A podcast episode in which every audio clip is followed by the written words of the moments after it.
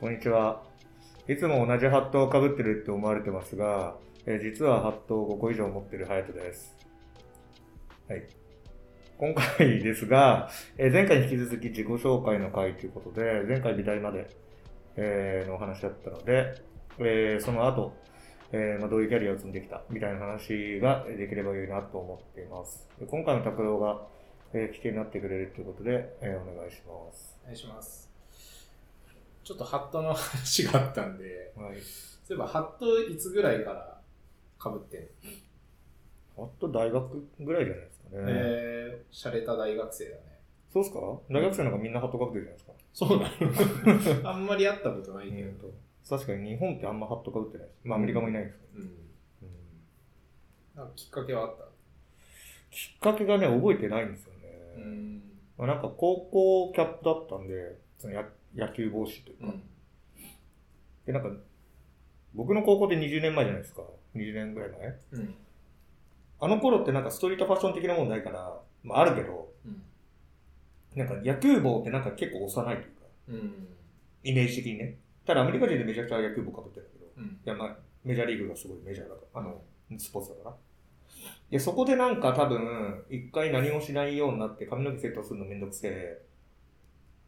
買い物行ったらハット売ってんじゃん、みたいな。うん。絶対似合わないやつ被って似合うじゃん、みたいあな流れだと思います。なるほが、おだてられて被って、はいそのまま買っちゃったか。ど。なるほど。それ以来トレードマーク。それ以来トレードマーク。えもうすごいみんなに、あの、発見しやすいってよく言わー、そうだね。うん。まあ、大人でもハットかぶってる人そんないないからそうだね。ね。僕、恵比寿住んでて、恵比寿いそうじゃない？うん。全然いないね。いないんだね。うん。300人に1人とか。うん。いいアイコンになってる。ただ映画館とかこれほら、ちょっと舞台とか見に行くとき邪魔だなって。外すけどね。そうだね。他の人からして。うん、そう。あと、電車乗ってた時期は、ちょっと、ごめんねって思ってた。うん。満員電車の時。うん。つばひろごめん。一応そういうこと思ってる。思ってる思ってる。うん。取らんけど、電車は。えーハットをその頃から被ってるっていうのは知らなかったよ。そうですか？ははい。でバンドやってたって前話じゃないい。用意するときはハットかぶってて、まあ、ゴリゴリロックバンドだったんで、うん。一音目っていきなりバーンってやるじゃない。うん。で、ヘッドバングするから、あの、開始1秒でハット飛んでくっていう、バンドの開始だった、毎回ね。それ、若干面白いね。で、それをハット拾わずに、最後終わったらハット拾って。何事もなかったように帰る。なるほど。えー、じゃあまあ、ハットの話はこの辺にして、あの、前回は確か美大の話までうん。してもらったんで、なんか就職ぐらいから、なんかどんなことやってたのかっていうのを聞いていければと思うんだけど、なんかね、就職で多分、日本とアメリカでめちゃくちゃ違うところって、日本って、あの、時期決まってんじゃんうん。大体3月末卒業。で、その前に説明会とかいろいろセットされてて、就職に向けての、なんか、進み方のフローが結構整理されてるわけじゃない？でもアメリカって人によって学校に入るタイミングが違うから、あの、いつ卒業とかないんですよ。決められてるものが。別に8月に卒業する人もいれば3月に卒業する人もいれば、もうバラバラ。なので、その就職案内会みたいな、その説明会みたいなのがない、まず。で、僕美大だったんで、あの、一個のチャンスをすれば、えー美大卒業生の展示会、うん。ポートフォリオ賞っていうのがあって、そこで 卒業生、まあもちろんビジュアルコミュニケーション部だったけど、そこじゃないインダストリアルデザインだったり、ファッションデザインだったり、いろんなデザイン学科があって、みんなが卒業する人たちが全員そこに集まって、なんかオオペラとかやる会場があって、そこでもう全員が全員のポートフォリオを出す。うん。で、いろんな会社の人がそこに来て、まあ声かけてもらってっていうのがあったと。ただなんかそういうのもあったし、あとはなんかその就職手伝ってくれる 学校の部署もあるんだけど、全然決まんなくて、就職が。まあ日本人だからっていうのももちろんある。うん。あの、グリーンカード持ってて、あの、働くことに関しては全然ビザ的には問題なかったんだけど、うんあの、わからないじゃん、そんなの。最初、あ話したこともない人が。で、大体日本人って、あの、アメリカって OPT って言って、学校は卒業すると、就労ビザがもらえる。うん。1年間とか、まあ、その、えー学科によるけど。で、デザインの場合は多分1年間もらえるんだけど、そう、普通に考えると僕は1年間だけ働けるデザイナーですって取られる。うん。あで、なかなか、まあそういうのが、あのー、数字決まんないで、半年ぐらい決まんなくて、で、学生ローンが卒業してから半年支払いスタートだから、あ、もう積んだな。うん。でもずーっとバイトをして、でもやっとなんかローカルの、えーこちっちゃい広告代理店みたいな、新聞の広告だったりとか、うんあのローカルの CM とか、なんかそういうものを作ってる会社に入っていった。アジア系の。じゃあ、一種の偏見とか差別みたいなものを受けたってことまあ差別といううか、んそうだね。まあ、であと、パッケージデザインやりたかったから、うんもうパッケージデザインの会社しか受けなかった。うん。で、パッケージデザインの会社で、まあ、2個ぐらいしかなかったんだけど、そこがダメで、あ、いよいよどうしようって。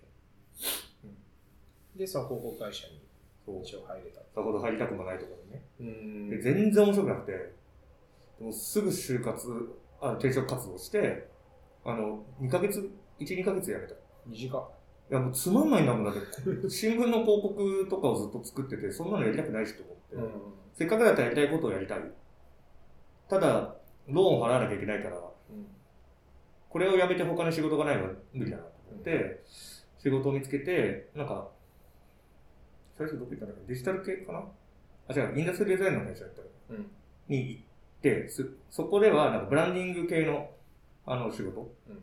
で、そこのインダストリーデザインの会社が、なんか Xbox のコントローラーとか、えー、あのキネクトとか。えを作ってた会社で、今オキュラスに買収されて、結構いい、すごくいい会社だっためちゃくちゃ綺麗な会ー、社で。シアトルだから、その仕事もでかいね。そうだね。で、そこではなんか新しい、で、そこはなんかインダストデザインだから、自分たちで作ったし、あの、あの、商品売ったり開発したりしてるわけじゃない？だから、ブランディングがめちゃくちゃ頻繁に起きるわけ。うん。で、この商品のブランディングしてください。で、パッケージデザインやりたかったから完璧だったわけよ。うん。その、ブランディングだけじゃなくて、ブランディングだってロゴだけじゃないわけだよ。うんでそこからどういう箱に入れていくかとか、どういう見せ方をするかとか、もろもろできたからめちゃくちゃ面白くて。で、プラスなんか会社のウェブサイトも一緒に直したりとか、まあいろいろな範囲広くやってて、まあそこで数年働いたのかな。うん。で、で、その後もコンサルに入いや、その後にえっとね、デジタルの会社に引き抜かれて、うん。そこなんかあの、マイクロソフトの仕事ばっかやってるとこで、まあそこもめちゃくちゃ面白かったんだけど、あの、そこでなんかあの、あれなんだね、えっとね、Windows フォンの Google、じゃあ Windows フォンの YouTube アプリを、一番最初のやつを、公式のやつを作ってたんだけど、で、デザインしてて、えダウンロード機能っていうの今あるけど、昔なかったの。で、ダウンロード機能つけたらいいんじゃないみたいな。まあ後で見る機能だよ。はいはいはい。ああ、なるほどね。な、今あるじゃん。うん。あれ作ったの俺だからだっていう。でもその時に Google の、あの、ルール的にそれはありえないからっつって、うんしかも OK 出たのに立ち上げ、ローンチしちゃって、1週間で、うんもう5スターついて、やべえやべえ、このアプリ最高じゃん。YouTube やったなっつ最高じゃんってなった時に YouTube からガー来て、なんだこの後見る、後で見る機能が、つって、え差し押さえで1週間でダウン。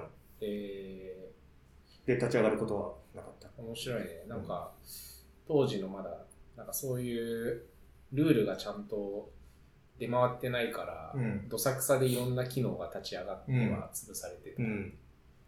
まあ、追いかけっこだもんね。うんそうだよね。しかも、まあ、シアトルとか西海岸はその最先端を作ってるっていうことだから、うん。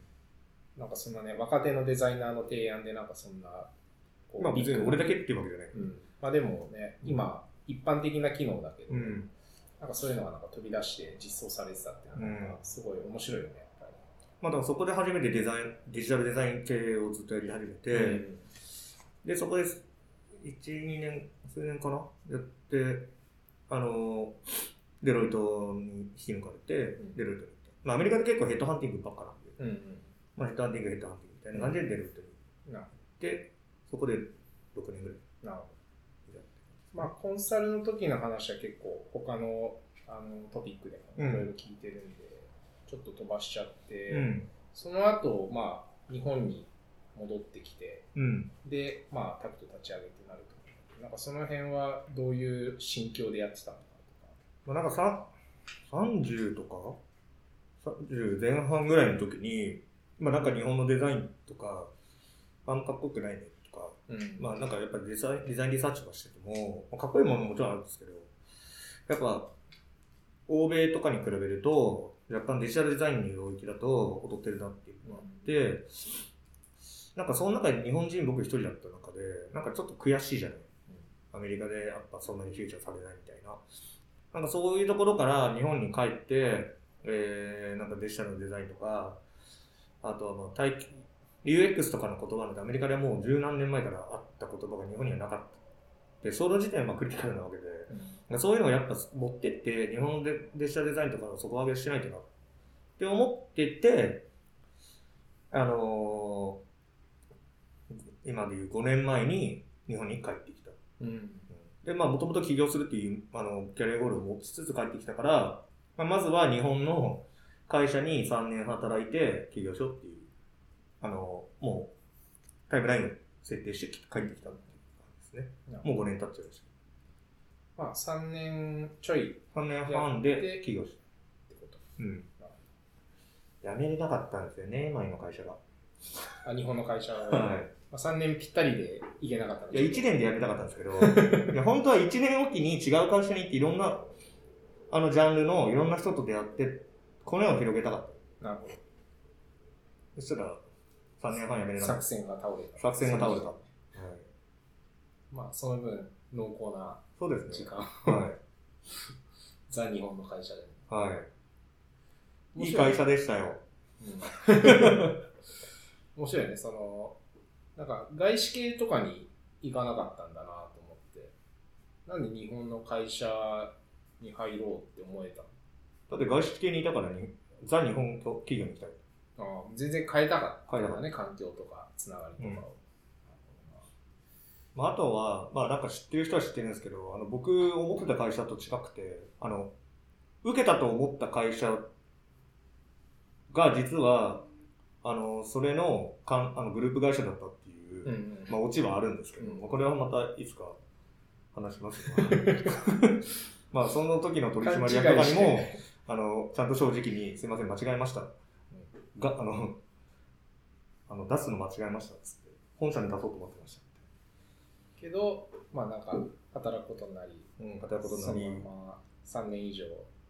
なんかあの、帰ってきて、10月、確かね、10月15に日本帰ってきて、11月の1日スタートとか言われてて、2週間で家ば探さなきゃいけないし、なんかいろんなもの揃えないと生活できなくなっちゃうよね。あのバタバタしてて、なんかもう会社違いましたなんて言うレベルじゃなくて、てか、行くまで気づかなかったんだけど。それまで全部テレカンだったから。確か面談は行ったけど、だからなんかこういうところあるんだっていう、なんかテレ、サテライトオフィスかなと思って。に。うん。もう全部勘違いしたの。全部勘違いした。まあそれを前の会社の取締役にちゃんと言ってね、あの、笑い話で終わったっていう。うん。はい。なるほど。なんか適当なのか緻密にキャリア考えてるのか、なんか謎なところが、ハヤトっぽいっちゃハヤトっぽい。隙間時間で、あの、レジュメ送っちゃダメで。そこはやっぱ、そう、転職は、ちゃんとやればよかったそう、ちゃんと真面目に考えて、うん皆さん転職してください。はい。採用は、えー、タクトの、あの、サイト行っていただいたら、 Notion の方から確認できますので、そうはい。うちはグループ会社とかなんか、はいちゃんとタクトに入れるやはい。絶賛採用中です。つ。広告だったね。案件でした。はい。いや、まあちょっと、タクトの話ってなかなかできなかったんですけど、まあそこはゆくゆく、いつか、えー話せればと思います。えー、今回も、えー、まあちょっと駆け足になっちゃいましたが、こんな感じで、えー、僕の自己紹介っていう回で終わろうかなと思います。それではまた次回お楽しみに。